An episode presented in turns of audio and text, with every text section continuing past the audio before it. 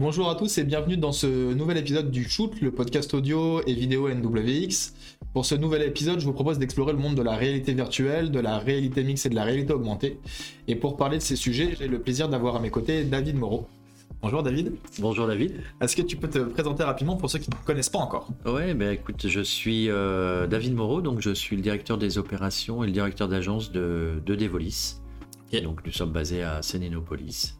Euh, et je suis euh, chez Devolis depuis maintenant trois ans et demi. Ok, Devolis, est-ce que tu peux hum, expliquer un peu ce que c'est pour les gens qui connaissent pas euh, Alors Devolis, on a, on a deux métiers. On a historiquement, et, euh, c'est notre activité principale, une activité de, de SN, donc de, de société de services, de fourniture de services auprès des entreprises, services informatiques orientés applicatifs, autour du développement, de la data, des outils collaboratifs et de la de l'AMOA, Business Analyst, chefferie de projet, donc voilà, de la délégation de personnel ou de la prise en charge de projets euh, dans nos locaux par nos, équipes et piloté par, euh, par notre euh, responsable de delivery. Et puis on a une activité également d'éditeur, ce qui est assez peu commun d'ailleurs dans les sociétés de services. Et on, a deux solutions commercialisées. Une qui va concerner les, les grandes écoles dans le l'organisation des, concours et des euros en fait liés à ces écoles. Et puis euh, la seconde euh, solution, euh, qui est un moteur de chatbot et donc qui s'appelle qui s'appelle Jellybot dont on va parler. Ouais, c'est ce qui nous intéresse aujourd'hui. avant de rentrer dans, dans, le vif du sujet, est-ce que tu peux nous nous expliquer un peu ces notions-là pour le, grand public? Parce que je trouve que c'est parfois flou. On entend parler de réalité virtuelle, de réalité augmentée, de mhm. réalité mixte mhm. euh, et, faire un peu rapidement un état des lieux de, de, ces technologies-là. Où est-ce qu'on en est aujourd'hui D'accord. En fait, euh, ces, technologies, alors là, en tout cas pour ce qui est de la réalité virtuelle, c'est pas nouveau. Hein, ce sont des technologies qui euh, ont, démarré il y a une trentaine d'années pour la réalité virtuelle. Donc, Bon, à l'époque, avec les moyens du bord, hein, c'est-à-dire qu'effectivement, euh, on, avait, euh, on avait un énorme PC à côté, euh, relié à un casque et qui diffusait en gros des images en fil de fer. Enfin voilà. Hein. tout ça, bien sûr, bien évolué avec, les, avec la, puissance et performance des matériels aujourd'hui. donc, en fait, on, a toujours évidemment un petit peu en fer de lance le, la réalité virtuelle qui est la plus connue parce que elle est historiquement également très associée euh, pour le grand public aux, jeux vidéo. Donc c'est des technologies qui ont maintenant euh, une dizaine d'années, je dirais, de voilà d'expérimentation et puis de commercialisation sur cette, cette partie gaming. Euh, donc et, on va différencier en fait la réalité virtuelle de la réalité augmentée et de la réalité mixte de la façon suivante. la réalité virtuelle, finalement, on est dans un monde virtuel qui est en fait coupé de la réalité. Donc c'est une immersion complète dans lequel, une fois en fait avoir euh, euh, chaussé le, casque, euh, finalement, on, va avoir dans le champ de vision le monde virtuel qui est, qui est proposé, sans, sans finalement interaction avec la réalité. Avec une interaction uniquement possible avec ce monde, ce monde virtuel. la réalité augmentée, en fait, on l'a connue il y a, il y a maintenant plusieurs années également, euh, mais, au départ sur un, format disponible sur du téléphone ou de la tablette. Euh, et l'idée était finalement en regardant un objet ou en scannant un QR code de faire apparaître en fait euh, dans, une notion un peu d'hologramme un, objet ou une représentation virtualisée on va dire souvent, d'ailleurs, dans des, dans des objectifs euh, euh, commerciaux. Enfin voilà, je me, je me, rappelle des premiers sujets qui étaient, par exemple, sur des, des, des, des, outils publicitaires qui permettaient de, de, de, voilà, voir un, sur un œuf Kinder, par exemple, un petit dinosaure s'animer, etc. Donc finalement, d'avoir une représentation voilà, virtuelle mais, mais, finalement, euh, dans la réalité, euh, puisque voilà, je ne mets pas de casque et je vois au-delà de cet objet cette, cette réalité qui l'entoure finalement. Euh, et, donc, quand on parle de réalité augmentée, aujourd'hui, c'est très fortement mêlé à la réalité mixte. la différence qu'on peut faire éventuellement, c'est que la réalité mixte en fait est un sous-ensemble de la réalité augmentée et, et, elle se perçoit au travers, bah, comme pour la réalité virtuelle, d'un casque. Euh, mais un casque finalement qui ne coupe pas de la réalité et qui va en fait être euh, un, casque qui va euh, comporter une visière, hein, donc qui permet finalement de voir le monde qui nous entoure, mais dans lequel on va venir superposer des, éléments virtuels dans la vision en fait de l'utilisateur. Donc on n'utilise plus dans ce cadre-là bah, une tablette, un téléphone, on a juste à mettre le casque, ce qui permet bien des avantages, euh, notamment euh, de pouvoir notamment utiliser ces technologies en main libre. Euh, et on verra après que c'est essentiel dans les cas d'usage qui sont aujourd'hui utilisés avec ce type de casque. Et, et, également, pourquoi pas, de pouvoir également interagir avec ces environnements en mode vocal, puisque ces casques en fait embarquent de la reconnaissance vocale entre autres. Ok. Voilà. Et il y a Il y a, y a En termes de matériel aujourd'hui, est-ce qu'il y a des acteurs qui se différencient euh, sur ces technologies-là Est-ce qu'elle a compris de l'avance euh, Oui, globalement, on, est en, on, en, stade à peu près commun entre les différents gros acteurs euh, sur ces sujets? Alors, il y a, côté VR, il y a des acteurs historiques qui sont présents depuis justement une bonne dizaine d'années le, premier, bien sûr, c'est l'Oculus, hein, enfin voilà. Euh, donc euh, avec toute une gamme de produits depuis 10 ans, donc qui s'appelle Quest et qui aujourd'hui en fait euh, appartient à, Facebook. Hein, voilà, et, aujourd'hui domine complètement le marché de la VR grand public. Donc aujourd'hui, je dirais qu'en VR 80% des casques en fait sont, des, Oculus. Et Oculus possède un store avec un très très grand nombre d'applications en fait disponibles sur euh, des domaines euh, aussi bien de gaming que de coaching sportif, euh, d'exploration, pourquoi pas, d'environnement de voyage, etc. etc.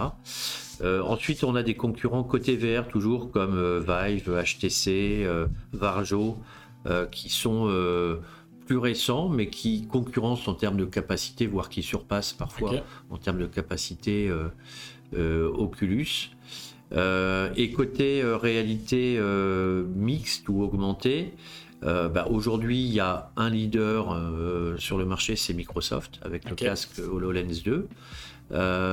Et, et, et, en fait, selon l'usage, euh, certains, euh, certains nouveaux constructeurs euh, arrivent. Alors je dis selon l'usage parce qu'il faut bien différencier finalement l'usage professionnel de l'usage grand public et l'usage professionnel dans, dans, des environnements dits industriels de, enfin, et, à différencier avec des environnements plus classiques qui pourraient être aussi bien des environnements de gestion finalement que des environnements grand public. Microsoft ne s'adresse quasiment qu'à des euh, environnements industriels, euh, ne serait-ce que de par son coût finalement qui est, oui c'est pas quelque chose c'est ça c'est conséquent en termes de le, coût d'une d'une d'une HoloLens 2 aujourd'hui c'est environ 3500 euros le, casque donc effectivement c'est conséquent. Il y a un acteur français aujourd'hui qui euh, émerge depuis un an qui s'appelle Lynx et qui a fait appel à du crowdfunding en fait pour monter sa solution, qui est très très attendu par les, les industriels français pour des raisons de souveraineté euh, notamment euh, et, de propriété euh, voilà française des, de, de, la solution. mais bon, cette solution aujourd'hui démarre. La particularité de celle-ci, c'est qu'elle couple à la fois un casque qui permet de faire de la réalité virtuelle et de la réalité mixte.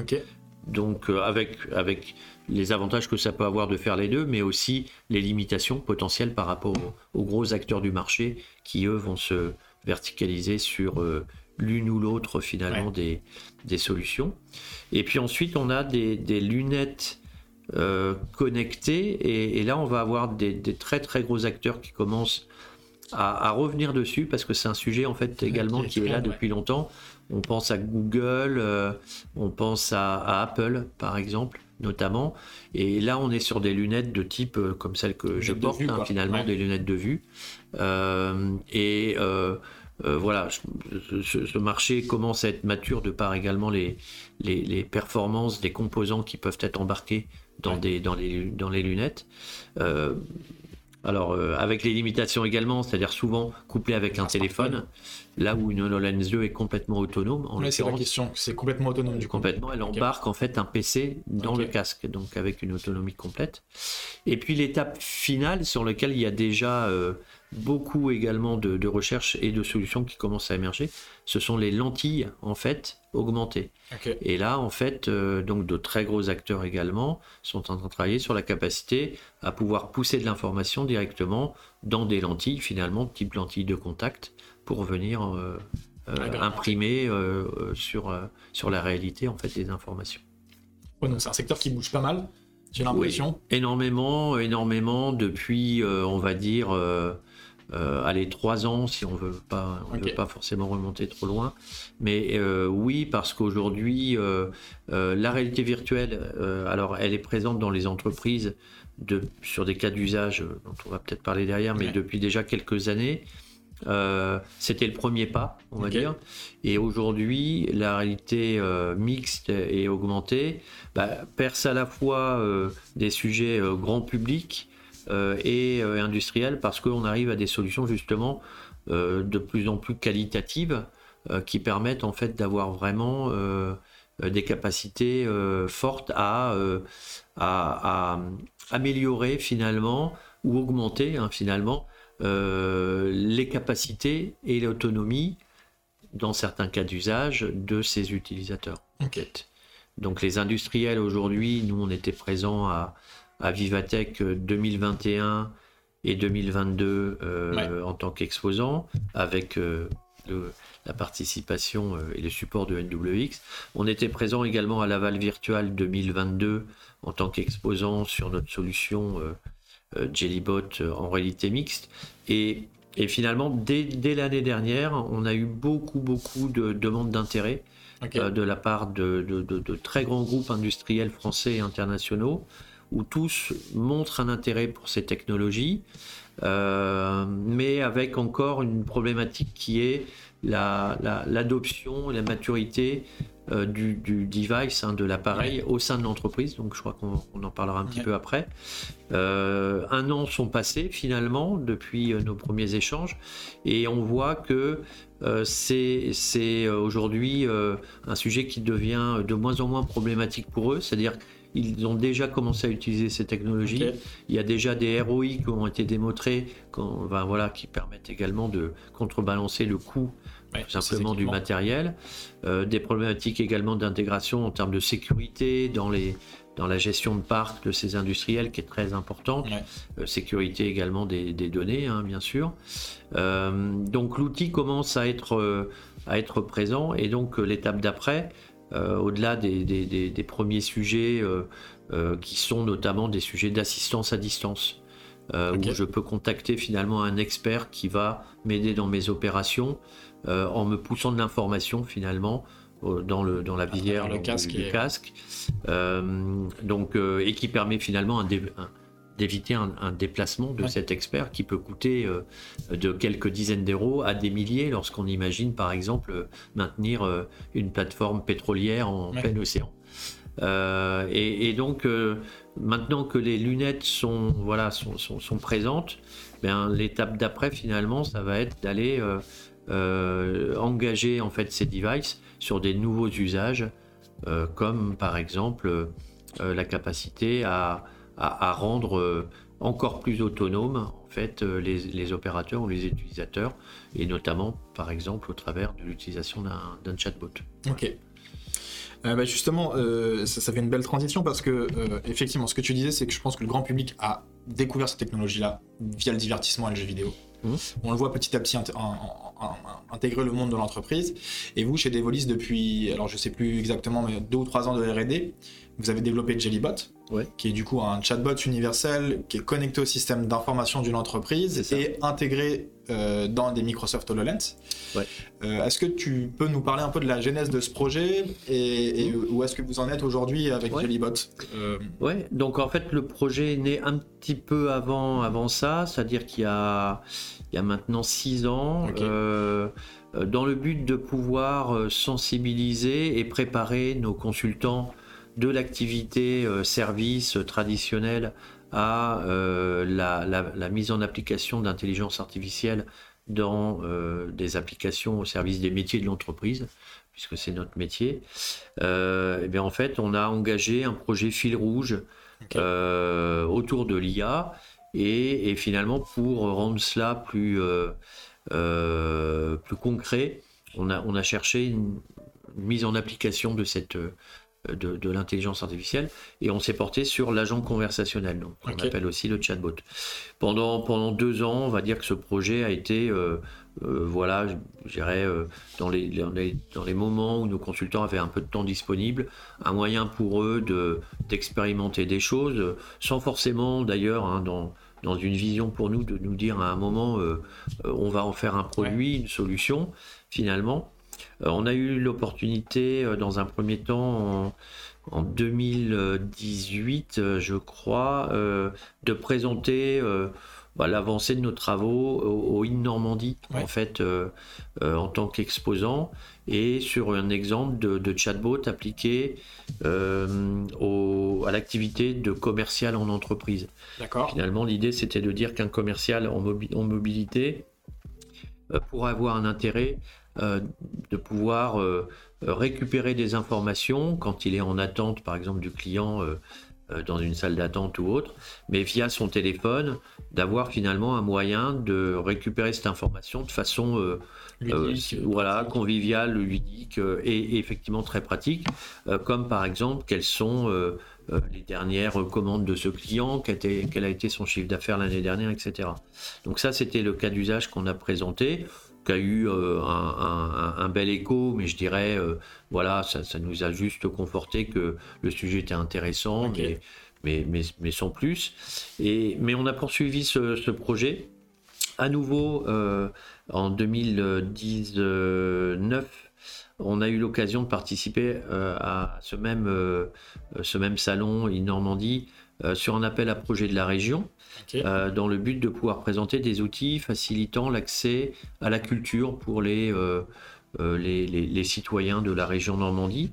Et là, donc, on a repris ce cas d'usage d'un chatbot, mais cette fois-ci avec une borne et en imaginant que ces bornes puissent être disposées un petit peu partout euh, sur le territoire et par simple commande vocale de pouvoir demander en fait bah, tout simplement euh, euh, quels sont les musées à côté de là où je me trouve, comment m'y rendre, quels sont les horaires d'ouverture de, de, tel ou tel voilà, musée ou centre culturel, cinéma, etc. etc.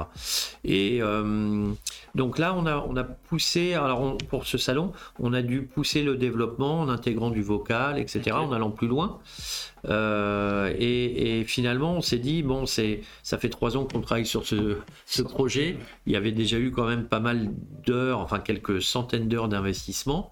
Et on s'est dit, bah, il y a, peut-être vraiment un sujet à exploiter, sachant qu'on est parti sur, euh, comme tu disais, une, une vision d'un chatbot, alors universel, ce qu'on appelle aussi un métabot, c'est-à-dire en fait une capacité à pouvoir répondre à n'importe quel type de besoin autour d'un agent conversationnel.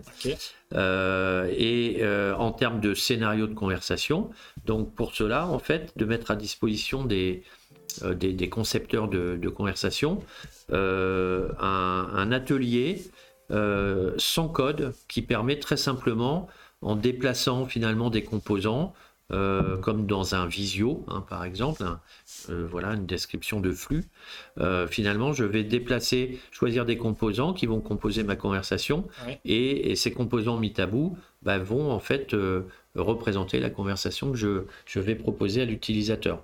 Et la particularité, parce qu'on est très orienté sur le monde de l'entreprise, ça, ça a avoir été de dit, de dire, pardon, euh, bah, on va concevoir des connecteurs qui vont nous permettre en fait de s'interfacer avec l'ensemble du système d'information et des briques en fait euh, utilisées dans le système d'information.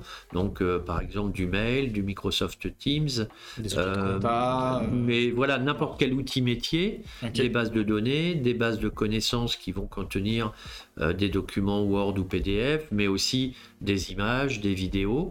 Et donc, finalement, faire en sorte que le chatbot soit un moyen de faciliter l'accès à l'ensemble des informations du système d'information, euh, et toujours dans ce mode euh, ludique, convivial, mais, mais pour le résumer, je dirais très simplifié par rapport à l'utilisation euh, d'interfaces qui sont parfois plus ou moins lourdes ou complexes. Et puis différentes entre elles en plus pour aller chercher de l'information. Différentes, oui, complètement. C'est un point très important de centraliser l'accès à l'information et puis également de pouvoir accéder à cette information, toujours sur ce, cas que je signalais tout à l'heure, en mobilité, puisque euh, l'intérêt également du chatbot, finalement, c'est que je sois chez moi, en déplacement, voilà, ou, chez un client.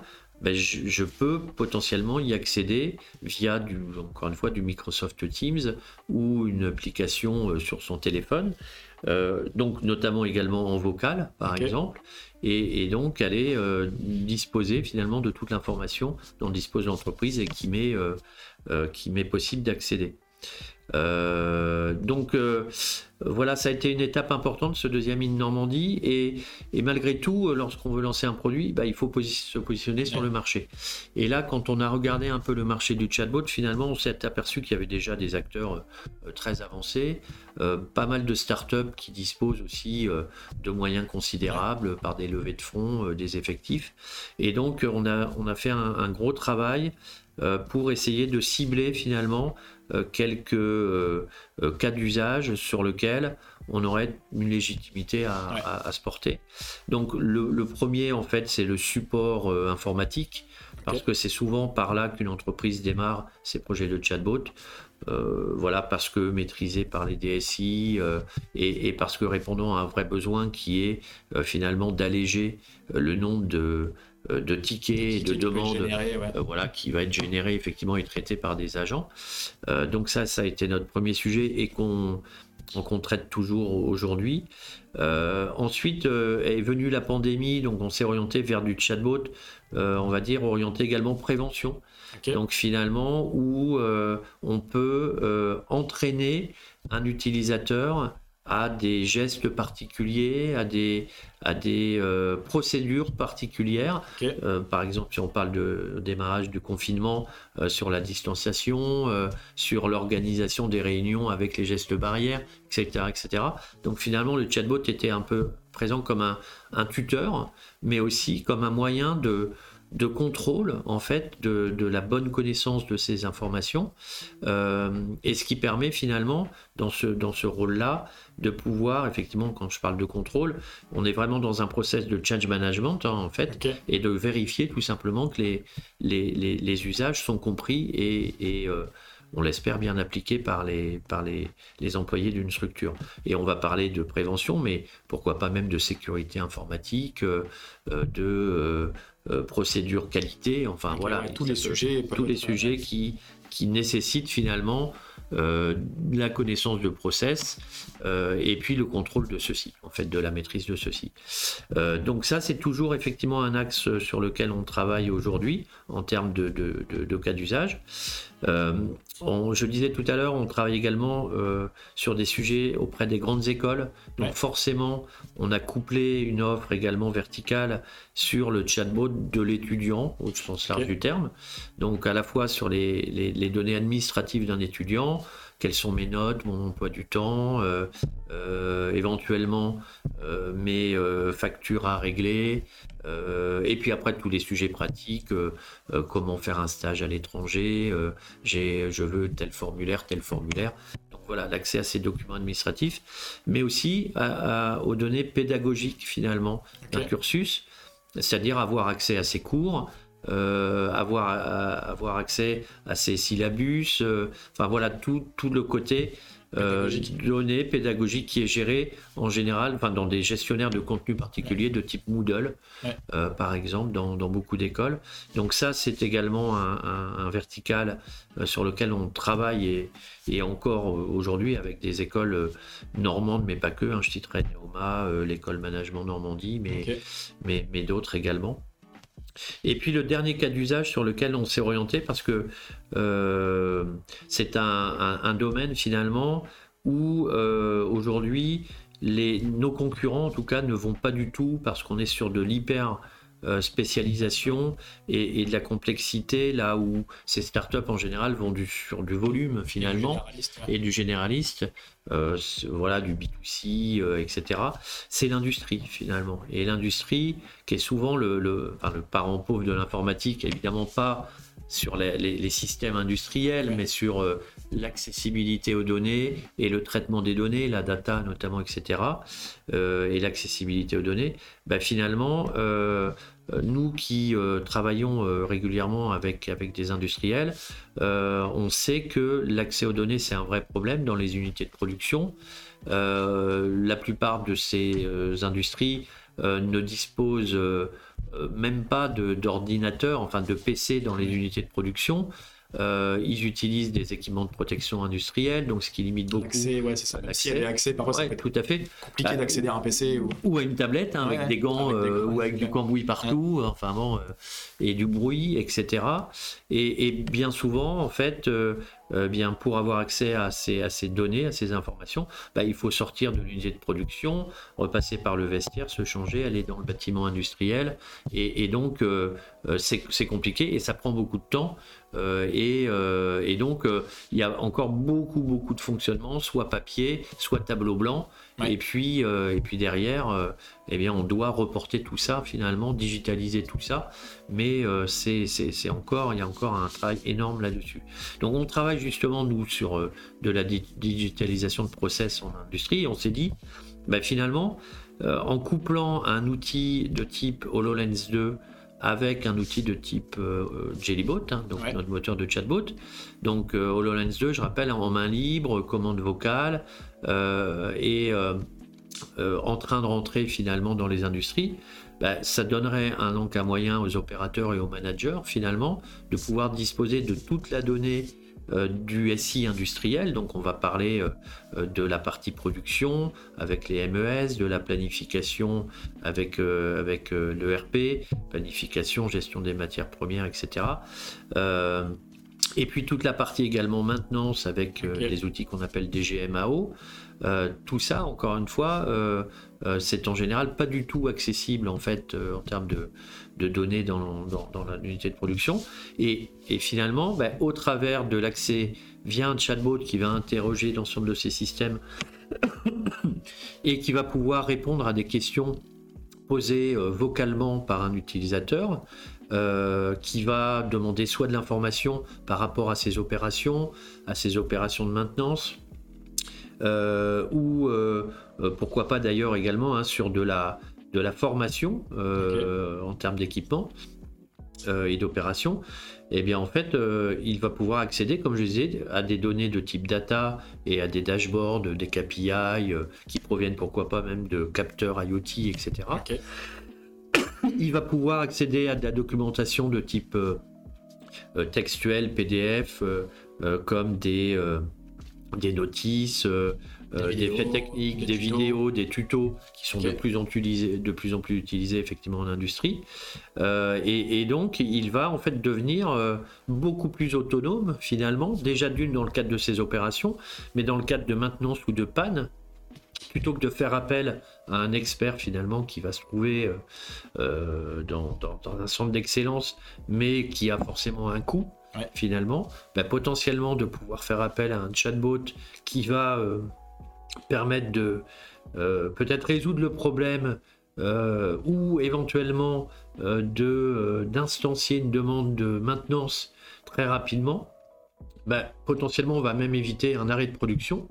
Et donc là, le, le, gain, il est, il est gigantesque finalement. Donc là, concrètement, je suis un opérateur sur une ligne de production, j'ai mes HoloLens, enfin j'ai mon Microsoft HoloLens, et via la commande vocale, je peux poser des questions en disant quelle est la dernière opération qui a été faite sur cette machine euh, C'est ça. Est-ce que tu peux me montrer euh, le process pour euh, configurer la machine de telle façon? C'est ça. Et ça, ça s'affiche du coup via la lunette? C'est ça. Alors oui, oui, ça va s'afficher. Alors ça va s'afficher dans la lunette. Ça peut éventuellement, si on veut pas perturber le champ de vision de l'opérateur, ça peut même répondre en, répondre en, vocal, hein, finalement, lorsque il s'agit par exemple de données textuelles ou chiffrées qui, ne, qui ne se présentent pas dans un dashboard.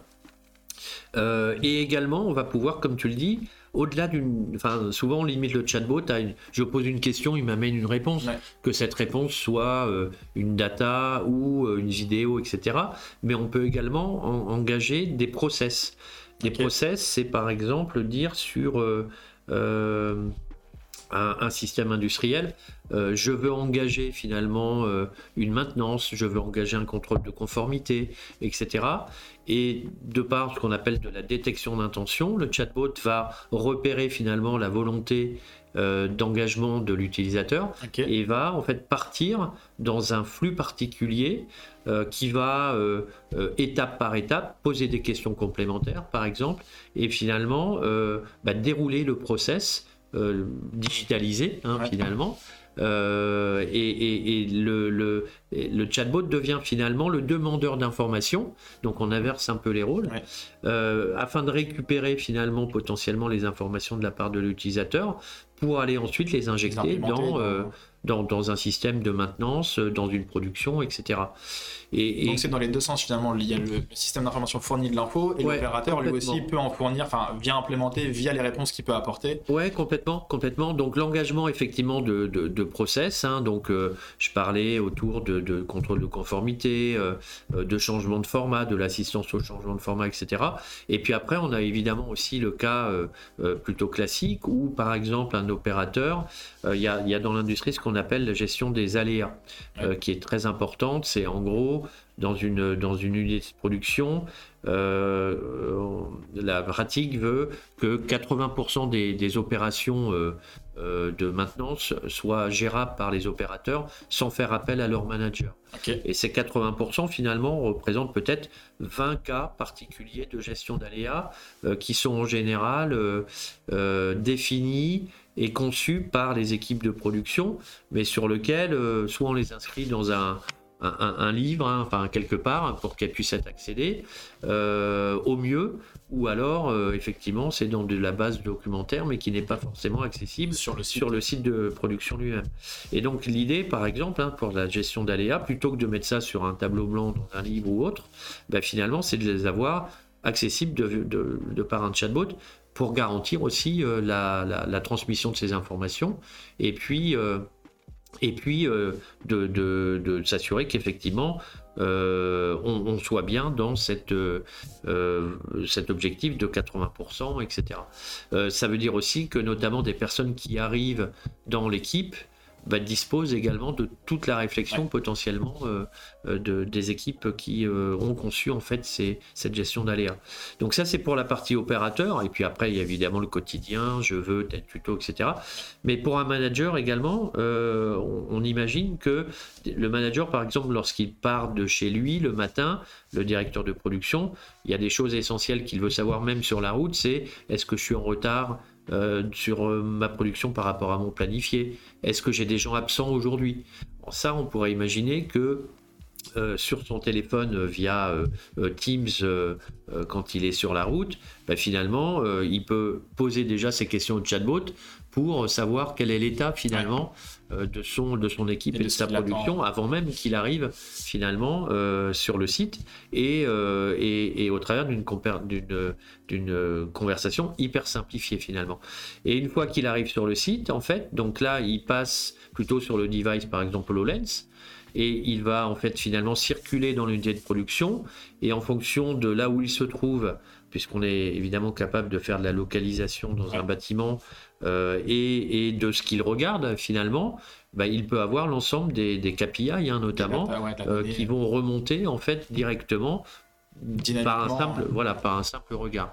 Donc les, les cas d'utilisation, enfin voilà, ils sont euh, ils sont immenses et ils vont vraiment concerner en fait aussi bien les, les, les, opérateurs de production, de maintenance que les managers ou encore une fois le, le côté e-learning en fait également qui est déjà en fait vraiment très demandeur de ce type de solutions ainsi que d'ailleurs hein, la partie réalité virtuelle euh, qui est très souvent utilisée aujourd'hui. C'est le cas d'usage le, plus souvent utilisé pour euh, les entreprises, c'est euh, la formation. Hein, C'était une des questions que j'avais à, te poser.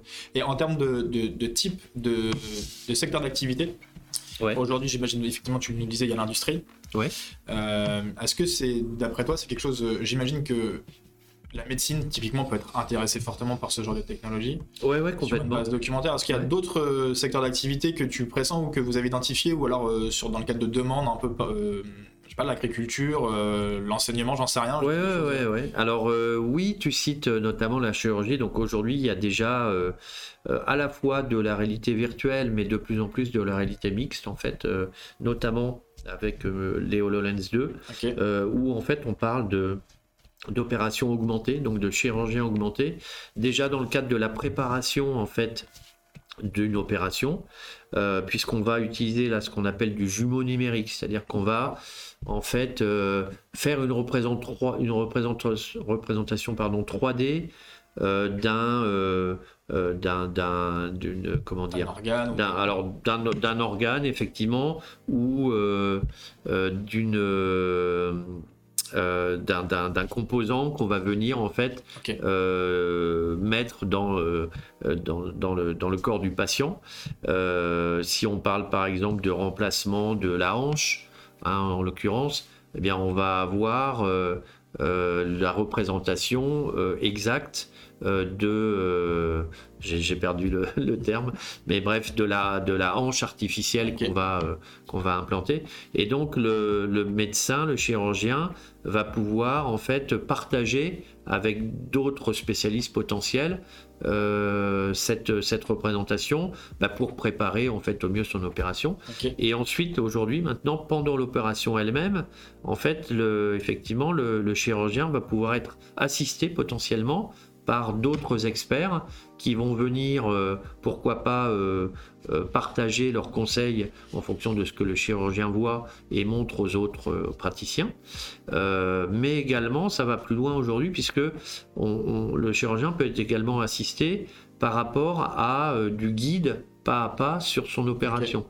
Donc il va y avoir une détection finalement de son environnement et il va avoir de l'information qui va lui être poussée pour lui dire, ben voilà, l'étape 1 c'est euh, d'abord euh, voilà couper euh, telle telle artère enfin ou vaisseau l'écarter ça en termes d'un peu de guide. Ouais tout à fait de guide donc ça c'est pour la partie chirurgie donc c'est très très usité maintenant. Après il y a tu parlais de l'agriculture oui, alors l'agriculture ou même l'élevage, c'est-à-dire avoir des capacités à repérer euh, dans un élevage au travers d'un casque de réalité euh, mixte euh, à repérer pourquoi pas des, des, des, des, bêtes qui vont avoir une particularité donc au travers de l'intelligence artificielle également donc pour faciliter euh, par exemple le, la gestion, hein, de toute façon, euh, voilà, la gestion et, euh, et, et, certaines opérations. Il y a un cas également qui est très utilisé, c'est dans l'entraînement aux personnes à des situations particulières.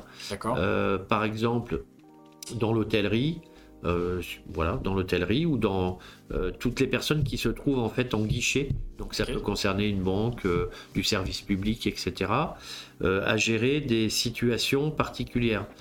si on parle hôtellerie, par exemple, ce type de technologie est utilisé pour gérer finalement des, des, situations où un, patient, un client va se présenter et, en fait va être euh, visible donc en face de l'utilisateur, euh, la personne qui est formée à ces métiers, et elle va devoir gérer finalement euh, un échange avec cette personne et en, appliquant finalement différents personnae. Donc la personne euh, est heureuse d'arriver dans l'hôtel ou elle est, elle est, très agressive, euh, sa chambre n'est pas prête, etc., etc.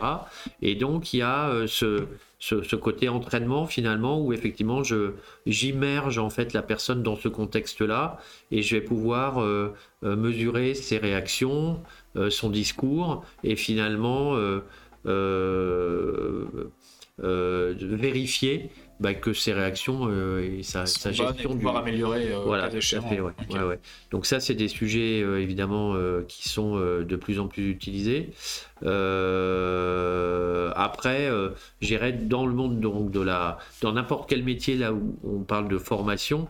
Donc ça, peut, ça peut être voilà autour de également la, conduite, hein, pourquoi pas l'apprentissage de la conduite, on vu à etc. D'immersion. complètement. Donc ça, c'est pour effectivement, je dirais, le côté apprentissage.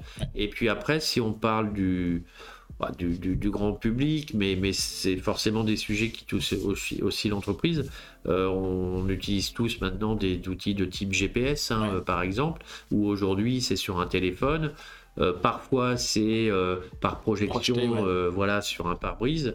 demain, en fait, ça ira beaucoup plus loin puisque potentiellement dans des lunettes augmentées, voilà, plus légères ou dans des lentilles augmentées, mais en fait, j'aurai potentiellement, en fait, voilà, la route qui me sera tracée directement dans mon champ de vision euh, et des informations également relatives euh, à tout ce qui est sécurité, donc des obstacles, euh, un piéton qui arrive, etc. Donc voilà les, les, cas d'usage extrêmement nombreux. Et comment vous percevez-vous par rapport à, justement via Jellybot et dans les, dans les secteurs dans lesquels Jellybot est implémenté ou en test ou ce genre de choses, comment ça approprié par les salariés? Parce que j'imagine que c'est un gros changement, d'autant que c'est ce que tu disais, c'est que sur les sites de production, souvent, il n'y a pas accès, entre guillemets, au système d'information, à des ordinateurs, etc. Et là, du jour au lendemain, on passe, on passe même pas d'un ordinateur ou d'un smartphone, on passe à un casque de réalité mixte. Euh, comment c'est perçu? C'est bien perçu? Il y a de l'inquiétude? Il y a, y a de l'incompréhension? Comment c'est perçu? Ouais, alors en fait, ça dépend. Aujourd'hui, euh, c'est clair, ça dépend beaucoup euh, de la maturité de l'industrie, notamment sur euh, euh, ce qu'on appelle l'excellence opérationnelle. Et, évidemment, on va différencier une entreprise de type pharma mmh. d'une entreprise de type mécanique, générale, chaudronnerie ou, ou aciérie. donc, si on part du plus haut sur des entreprises qui sont aujourd'hui dans l'excellence opérationnelle et avec lesquelles on a des contacts, donc euh, Johnson Johnson, euh, Airbus, Naval Group, euh, Sanofi ou plein d'autres. Aujourd'hui, en fait, les, les, collaborateurs de ces industries sont déjà finalement non pas forcément aguerris à ce type de device, mais dans l'amélioration continue, en permanence, dans le process, dans la digitalisation.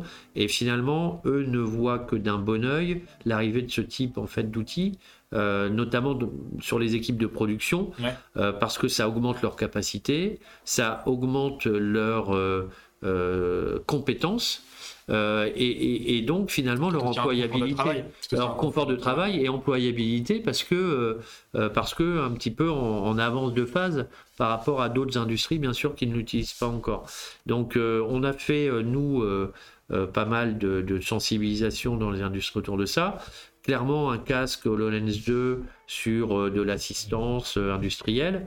Euh, on l'a fait essayer à des gens qui sont très très loin de ce type de technologie dans des équipes de production, mais qui encore une fois sont très sensibles à, au cadre de travail et à l'amélioration continue en, allez, en 30 minutes, ils maîtrisaient en fait l'outil et en gros, euh, ils trouvaient ça génial. Ils n'ont qu'une envie, c'est d'utiliser en fait euh, vraiment euh, en, quotidien, en opérationnel.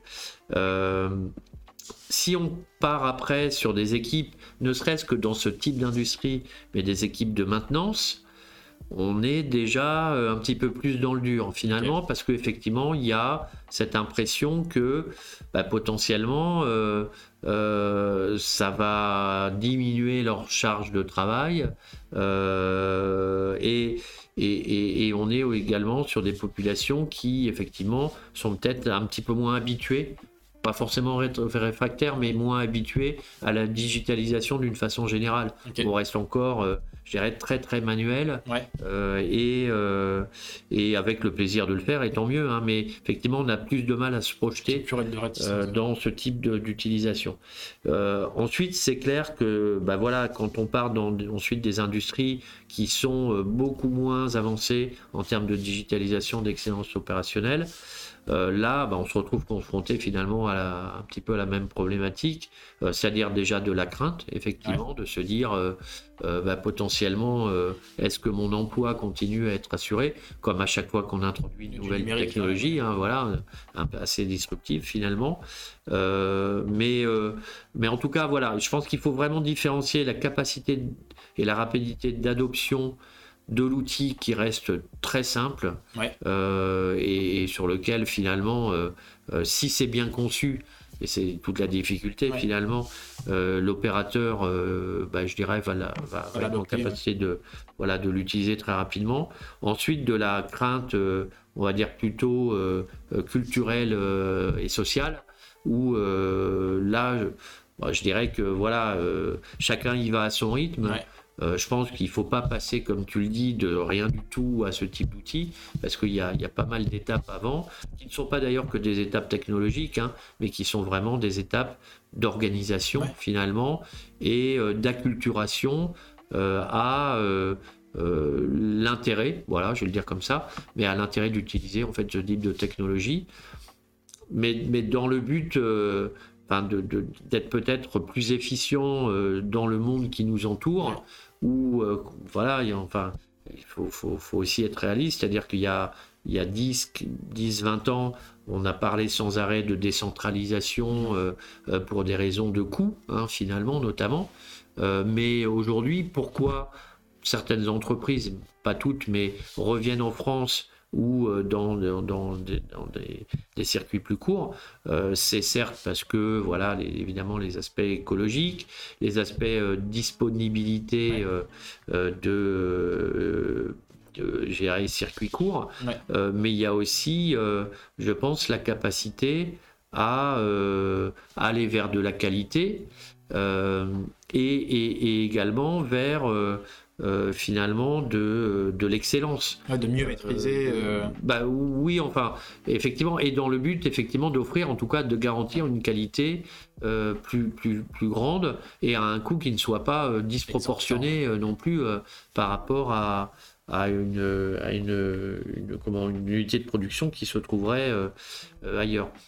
Donc, euh, euh, je dirais que demain, un des meilleurs moyens de garantir euh, son emploi et, et que euh, cette euh, euh, réindustrialisation de la France se fasse, bah, c'est aussi, euh, certainement euh, d'être euh, finalement euh, euh, en avance ou en tout cas précurseur, ouais. euh, précurseur ou en tout cas euh, oui euh, euh, aguerri à ce type d'outils parce que euh, parce que sinon euh, d'autres le feront euh, progressivement, y compris dans les pays dits à, à bas coût, Ouais. Euh, et, euh, et- on va se retrouver dans le même cycle où on va réexternaliser parce qu'on ne sera pas tout simplement en capacité d'être aussi efficace avec le même niveau de qualité que, que les, les sociétés qui le feront. J'ai une, dernière question par rapport à ça, enfin un peu pour ouvrir, mais je, enfin, je trouve que c'est très lié de- depuis le début de notre échange sur du coup ces technologies. J'ai la sensation que ça repose beaucoup aussi sur la data Ouais. et sur la capacité, enfin soit de l'IA, soit de la data un peu brute qu'on va faire travailler et structurer. Ouais. Euh, et euh, et- aujourd'hui, du coup, si on veut qu'une HoloLens ou qu'un dispositif de réalité euh, mixte soit opérationnel, il faut d'abord en amont aussi euh, faire ce travail-là. Ouais. Euh, est-ce que du coup, euh, c'est pareil, où est-ce qu'on où est-ce qu'on en est? Parce que finalement, je pense qu'aujourd'hui, mettre une HoloLens, s'il n'y a pas toute la structure derrière, ça n'a aucun enfin, c'est pas pertinent et ça n'a aucun Ouais. intérêt. Tout à fait. Ouais, ouais. Euh, du coup, est-ce qu'il n'y a pas aussi un taf d'acculturation un peu euh, sur ces sujets-là? Parce que je pense que ça a été délaissé pendant, surtout sur des secteurs comme l'industrie, l'agriculture. On y revient beaucoup. Aujourd'hui, il y a beaucoup de choses qui se font. Ouais, tout à fait. Euh, Alors, est-ce ça va de pair? Est-ce que c'est du coup différentes phases dans la, par exemple, dans la, si on veut mettre en place un- une HoloLens pour, nos, pour les opérateurs? Mhm. Est-ce qu'il y a d'abord une première phase de justement de cadrage un peu et de structuration de la donnée et de configuration Oui, ouais, bien sûr. Alors, euh, euh, c'est vrai que nous, la- enfin, les, les, les, les, euh, les entreprises qui euh, sont en contact aujourd'hui, j'en citais tout à l'heure, Ouais. on, on est vraiment sur de la, la, la, la grosse, enfin, la, PME, mais de la moyenne et grosse PME, de l'ETI et du grand compte. Euh, pourquoi? Parce que notamment, enfin, ces industries euh, bah, disposent de l'ensemble d'un système d'information industrielle. Je citais un ERP, un MES, une GMAO, etc., etc. Et donc, et, et- encore plus euh, maintenant les capteurs IoT. Ouais. Et donc toute cette donnée, elle est disponible et elle est même en, en très très gros volume finalement. La difficulté, c'était d'y accéder et, et de l'exploiter Ouais. finalement. Euh, donc voilà, pour eux, euh, tout ça existe depuis, euh, depuis très longtemps. hein, les, les- les MES ça fait, ça fait 20, 30 ans que c'est en entreprise. Et d'ailleurs, c'est seulement maintenant, finalement, que les données peuvent être exploitées pour autre chose que ce pourquoi ils sont conçus. et, et, de pouvoir notamment aller aussi, hein, tu citais de l'IA, mais vers du prédictif, etc., etc. Par contre, c'est clair que pour euh, et, elles sont euh, extrêmement nombreuses, mais les, les, PME de plus petite importante, voire les TPE, euh, là complètement, c'est-à-dire que s'il n'y a pas d'informations disponibles, et d'une façon plus globale sur un chatbot, hein, c'est la même chose, bah, finalement on, se retrouve sur des solutions soit sans intérêt, soit avec voilà, des, finalement des cas d'usage qui, sont parfois très pauvres. très limités dans l'usage. Très limités. Alors cependant, c'est pas parce qu'on a peu qu'il euh, il faut pas y aller déjà. C'est pas parce qu'on a peu qu'on ne peut pas faire des choses déjà intéressantes. Euh, je reprends hein, l'exemple euh, que je citais, tout à l'heure, la gestion des aléas, hein, par exemple, dans l'industrie, si on reste sur ce domaine-là, ça va représenter peut-être 20, 20 contextes que n'importe quel industriel, en fait, euh, que ce soit une TPE de 5 personnes ou de, euh, de, allez, une unité de production de, euh, de 1000 personnes, rencontre. Donc, on est sur des niveaux finalement assez basiques d'informations, mais qui peuvent avoir un intérêt effectivement d'être partagées au travers d'un chatbot pour initier quelque chose. Euh, sur du support IT, euh, qui est un, un, autre cas d'usage que je disais tout à l'heure, on a ce qu'on appelle la règle du 80-20.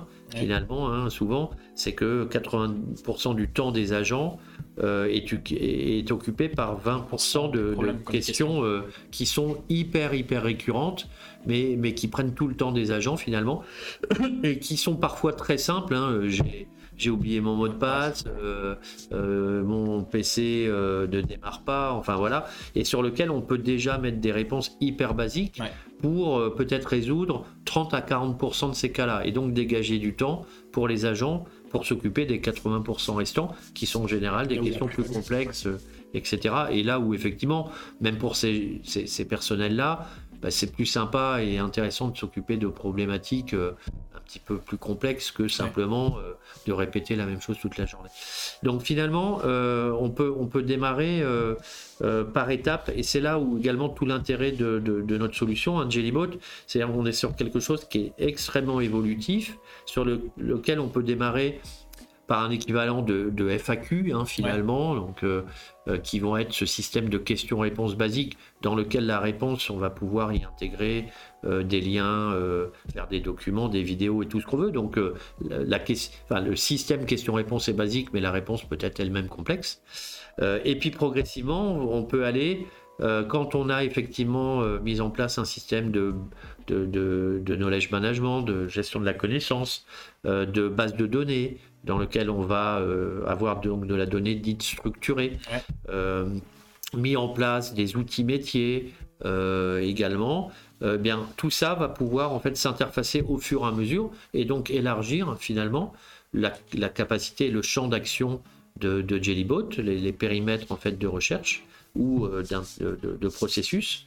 Et, donc, voilà, je pense que de toute façon, on parlait de l'adoption de, la HoloLens tout à l'heure. L'adoption du chatbot est tout aussi importante hein, finalement dans les usages malheureusement parce que euh, finalement l'image euh, de la plupart des gens du grand public en l'occurrence et je me mets dedans qu'on a eu du chatbot c'est un qui sert à rien sur internet. Je pose quatre questions à chaque fois il me répond euh, désolé j'ai pas compris. et donc je ferme et je vais plus jamais l'utiliser parce que justement on est sur des chatbots hyper basiques et, et pas du tout pas du tout avancés. Mais c'est allez c'est moins 50% voire beaucoup plus de ce qu'on trouve aujourd'hui donc il y a aussi finalement la, capacité de démontrer l'intérêt. Et, l'intérêt finalement, il n'est pas de remplacer l'humain. Euh, comme je disais, il est vraiment d'augmenter les compétences justement des personnes qui se trouvent derrière le chatbot ou qui vont être, qui vont être plutôt l'utilisateur du chatbot.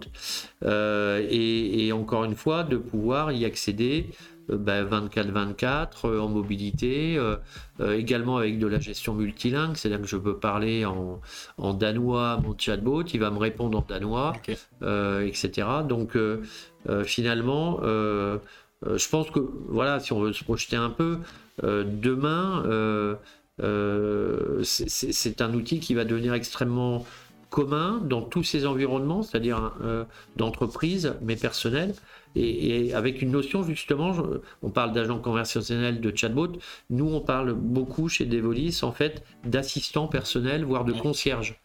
Et, notamment lorsque les, mondes immersifs, et j'inclus notamment la partie réalité euh, virtuelle, euh, qui est complètement cloisonnée, euh, aujourd'hui euh, voilà opaque à la réalité, bah, finalement euh, d'avoir un assistant personnel qui est capable de faire cette porte d'entrée-sortie de lien avec la réalité pour aller chercher des données afin de les intégrer dans le monde virtuel, dans le monde fermé. Bah, là en fait voilà on ouvre des possibilités qui sont gigantesques en fait en termes de de cas d'usage, justement là où la réalité virtuelle aujourd'hui a ses limites, puisque effectivement, bah, elle ne reste que virtuelle. Et eh ben merci beaucoup pour cet échange. Eh ben, super, merci à toi. Euh, nous, on vous donne rendez-vous très bientôt pour un nouvel épisode euh, du Shoot NWX. Vous pouvez éventuellement, si ça vous intéresse, suivre toute l'actualité de Devolis sur LinkedIn, sur leur site internet. Il y a aussi euh, une page de Jellybot qui est dédiée pour présenter, pour présenter ce beau projet.